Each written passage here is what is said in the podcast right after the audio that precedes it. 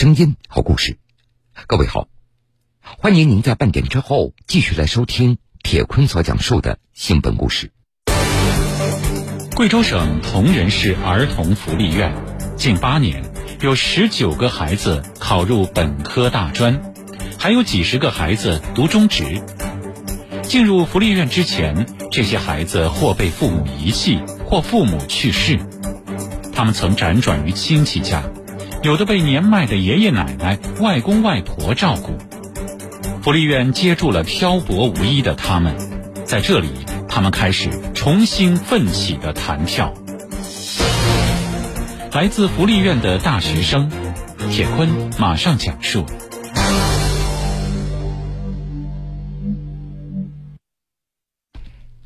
在大学里，罗芳的故事很少有人知道。不过，他是那种让人无法忽视的学生。比如，在迎新晚会上，他会跳开场舞，带领班里的女孩打篮球，毛笔字也得过全校书法比赛一等奖，学习成绩一直保持班级的前五名。这个女孩非常善良，非常爱笑，不过生活当中的苦涩却被她藏在深处。罗芳小学的时候，母亲去世，父亲无力养育孩子。姐弟三个人由奶奶在抚养，生活非常艰难。没有办法，姐弟三人被送进了贵州省铜仁市儿童福利院。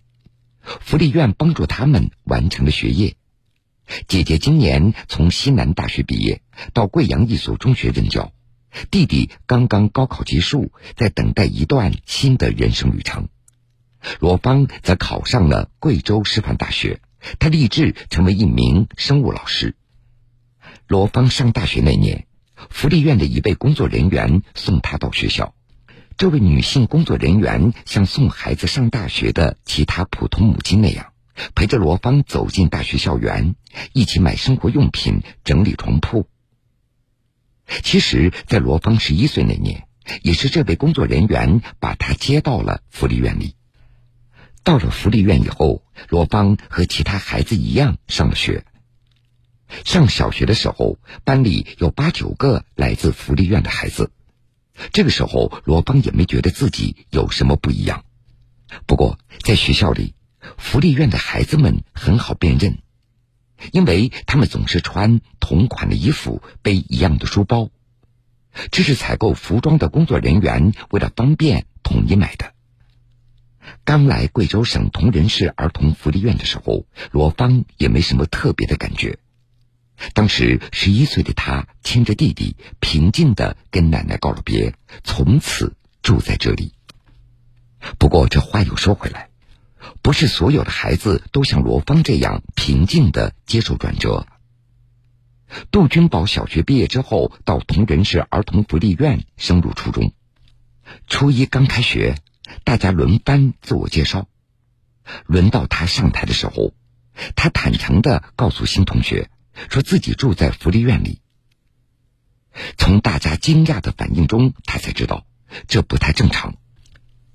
有一次上课，班上一个调皮的男生忽然大声指着杜君宝说道：“他是一个孤儿。”原本活泼的杜君宝一下子变得沉默了。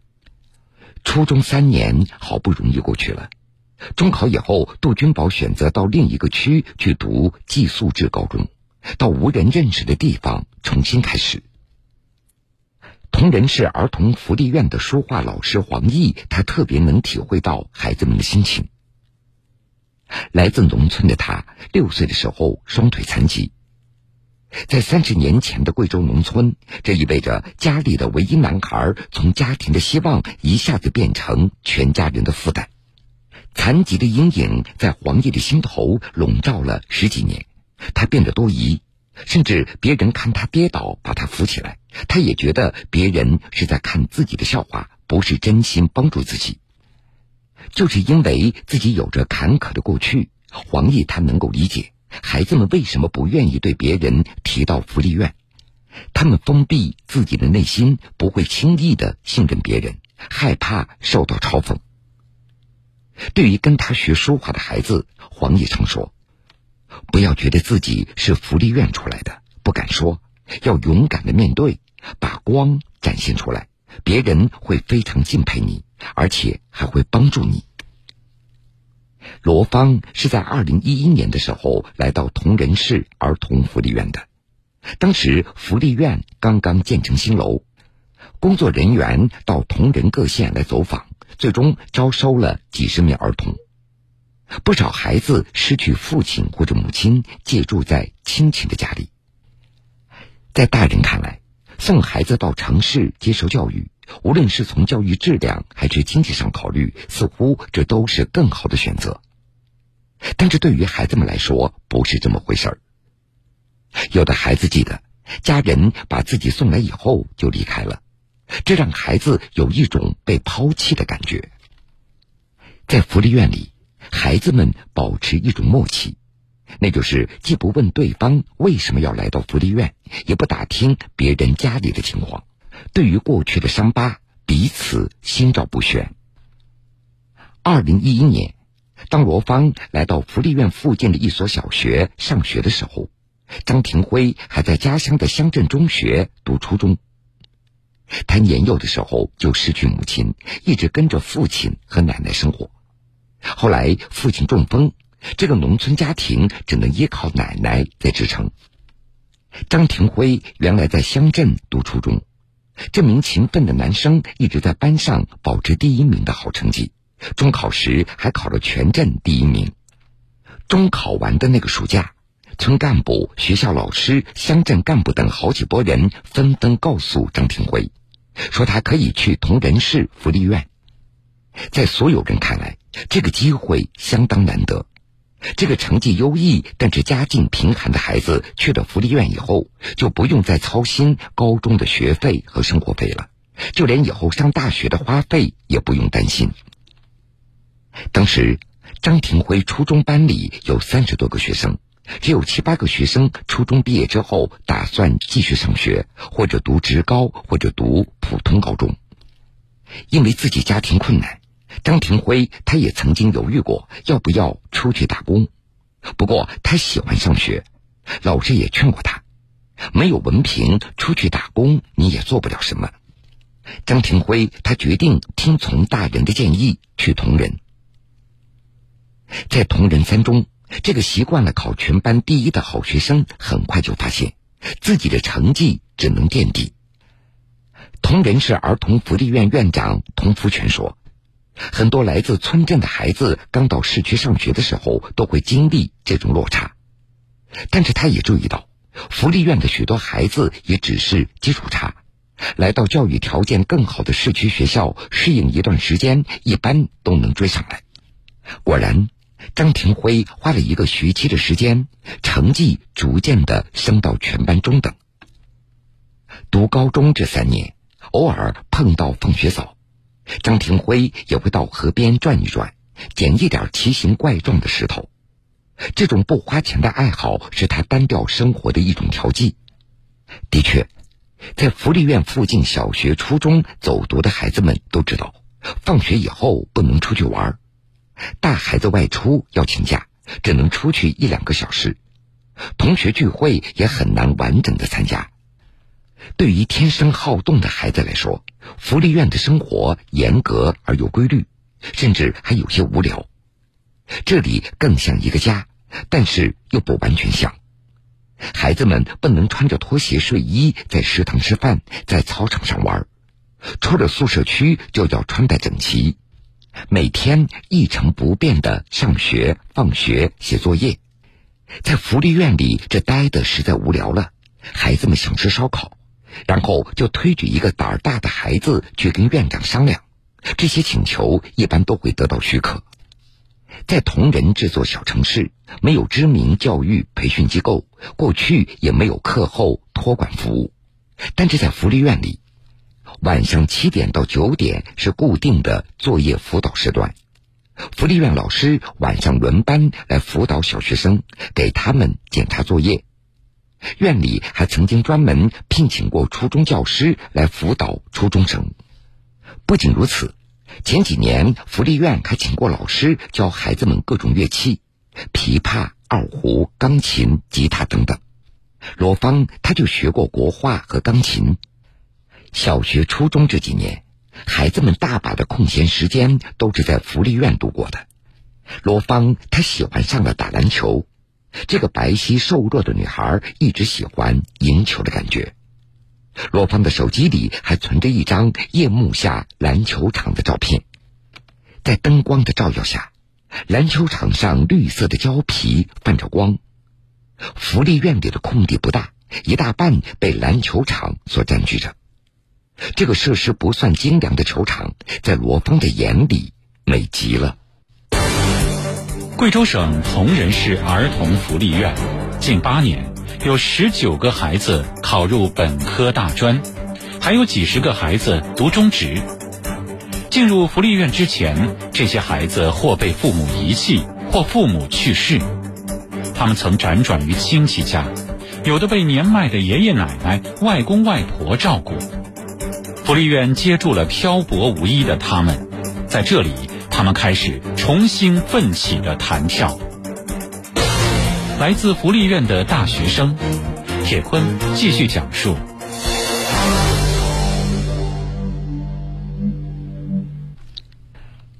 罗芳还记得。自己刚到铜仁市福利院时的那个情景，在一个方方正正的院子里，除了篮球场，还有一栋 R 型的五层楼。在这待久了，孩子们也习惯用楼层来代指不同的群体或生活空间。比如，四楼他们就是指已经上学的女生，二楼他们就是指上了学的男生。三楼是指特殊儿童的康复区域和婴幼儿的生活区域，五楼意味着福利院的老师和其他的工作人员，而福利院的老师也经常自称是孩子们的大家长，他们分别负责管理男生部和女生部，到学校开家长会，向老师打听孩子们近期的表现。就在今年高考的前两周。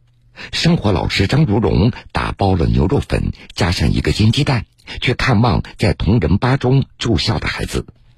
而在同仁二中走读的孩子，可以跟着张老师到学校附近的餐馆吃上一顿好吃的，改善一下伙食。作为生活老师，张如荣他最怕孩子生病住院，孩子生病大人操心。杜君宝是张如荣带大的。在贵州民族大学读大一的时候，他因为参加足球训练而受伤，脚踝骨折。张如荣知道，杜君宝的脚以前就受过伤，这次又听说受伤了，他实在不放心，就去了一趟贵阳。见到杜君宝，张如荣像所有操心的母亲一样唠叨：“你要注意啊，这条腿再受伤就不行了。”相处的时间久了。孩子们逐渐依赖、信任这些朝夕相处的老师，而老师们也谨慎的恪守相处的界限。比如在填报志愿的时候，福利院的老师通常只给出一个指导，不会直接干预孩子们的选择。今年这个夏天，福利院有四个中考生、四个高考生，还有四个孩子在准备考研。高考成绩出来的那个夜里。张如荣坐在家里等待孩子们的成绩，等到凌晨一点多钟，他才睡觉。他渴望第一时间就知道孩子们的高考成绩。最近五六年，张如荣负责帮着高考的孩子们指导填报志愿。为此，他特地向同仁一中的老师来学习填报的技巧。张如荣他注意到，报专业的时候。女生都特别喜欢报护理或者师范专业，他们认为护士和教师的工作都适合女孩子，以后也好就业。在人生的这个十字路口，大家往往首先考虑的是未来的就业，很少有人提到自己的兴趣。未来工作稳定好就业，是孩子们填报志愿时必须考虑的一个因素。福利院这张安全网。在学业终结的时候就会撤走。生活在福利院的孩子，如果不继续读书，十八岁就要办理离院手续；而上学的孩子，你只要一直往上读，福利院就一直供下去，最终大学毕业的那年十月，还是要办理离院手续。在网上有人也分享过自己离开福利院以后的经历。有段时间失业了，租不起房子，辗转于最便宜的青年旅社，居无定所。的确，别的年轻人失业了，仍然有父母的接济或者住在家里，但是这些孩子呢，只能依靠自己了。所以，这也是福利院院长童福全近年来一直呼吁社会所关注的一个问题。他希望有关部门多关注一下这些离开福利院的孩子，比如提供政策性保证住房，让他们有一个安稳的住处。即将步入社会的孩子逐渐脱离福利院的保护，学习市场营销专业的龙文浩，毕业之前在北京一家体育培训公司实习了两个月。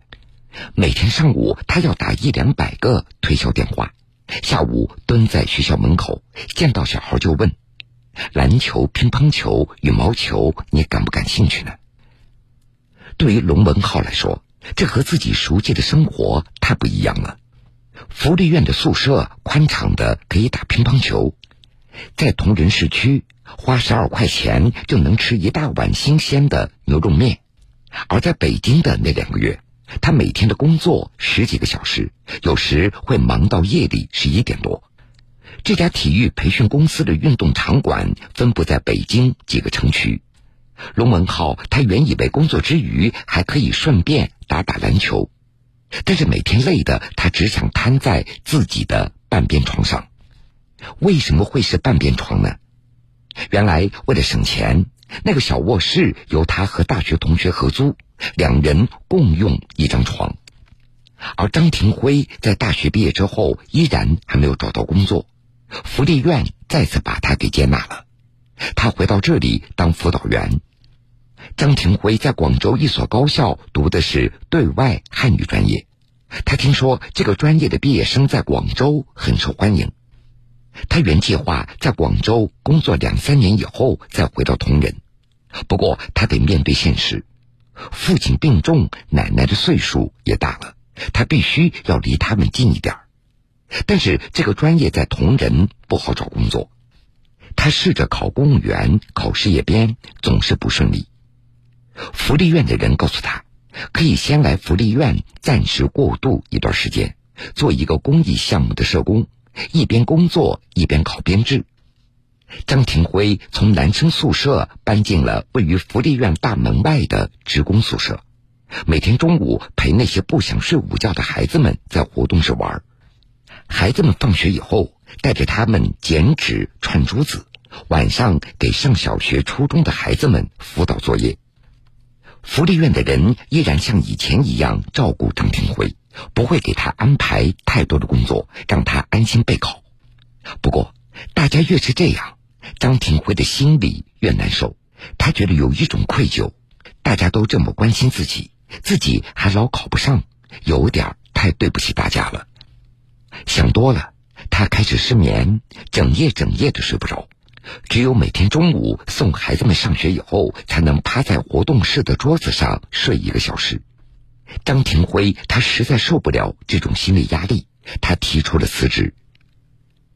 张廷辉，他也问过很多在福利院工作过的孩子，大家和他一样，不愿意在大学毕业之后继续在福利院叔叔阿姨的庇护下生活，更难以承受那一份无形的压力。离开福利院之后，张廷辉花四百元在外面租了一间房子，福利院的另外一位老师帮着他介绍了现在的这一份工作。如今，张廷辉每天花十几分钟骑车上班，工作不忙的时候，他还得准备考试。年轻人总要适应新的生活，罗芳他也正在为此努力。在大学里，他担任班里的文体委员，参加书法比赛，带着女同学参加篮球比赛。对于未来，他已经做好了规划。他正准备考研，计划继续读师范的方向，以后当一名老师。福利院院长童福全对此也非常有信心。一般人都认为，出身农村的孩子常常只注重学习，不习惯大学丰富多彩的生活。但是童院长认为，自己所带的这些孩子不存在这个问题。的确，度过了高中敏感多疑的阶段以后，福利院的生活对罗芳来说是一段并不特别的经历。每学期刚开学或者临近放假，他会格外想念这个家，尤其是快要放长假的时候，福利院的孩子们会一个劲的问：“姐姐。”别人都放假回来了，你怎么还没有回来？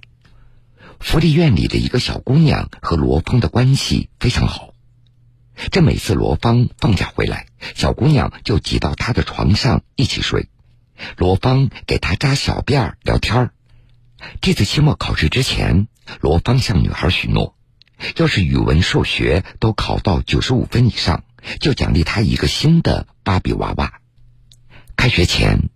孩子们都可怜巴巴的替罗芳数着，你还有五天就要回去了，你还有四天就要回去了，听得罗芳也心酸起来。还有，食堂里的阿姨会炒一罐油辣椒，让出去上大学的孩子们都烧着。食堂的饭菜其实也没有太多的变化，但是罗芳觉得食堂阿姨做的饭特别好吃。福利院承载了孩子们动荡不安的过去，有的孩子走出福利院，消失在人海中；绝大部分的孩子按部就班的升学，逢年过节会给福利院的老师发一些祝福的信息，或者带一点特产回来。在这个院子里，孩子们可以度过安稳的童年。上了大学的孩子愿意和书画老师黄奕聊人生、聊社会。如果看出孩子的心情不好，黄奕就会给他泡杯茶，一边写字一边聊天。写字讲究平衡，黄奕就会提醒孩子们：写字就像做人一样，你近了我就退一点，你粗了我就细一点。当然，也不是所有的孩子都能坦然面对人生当中这特殊的一段经历。一个女孩毕业之后远赴新疆结婚生子。面对陌生人的打探，他依然充满了戒备。不过，他依然给福利院的老师和孩子们借红枣、核桃、葡萄干等这些特产。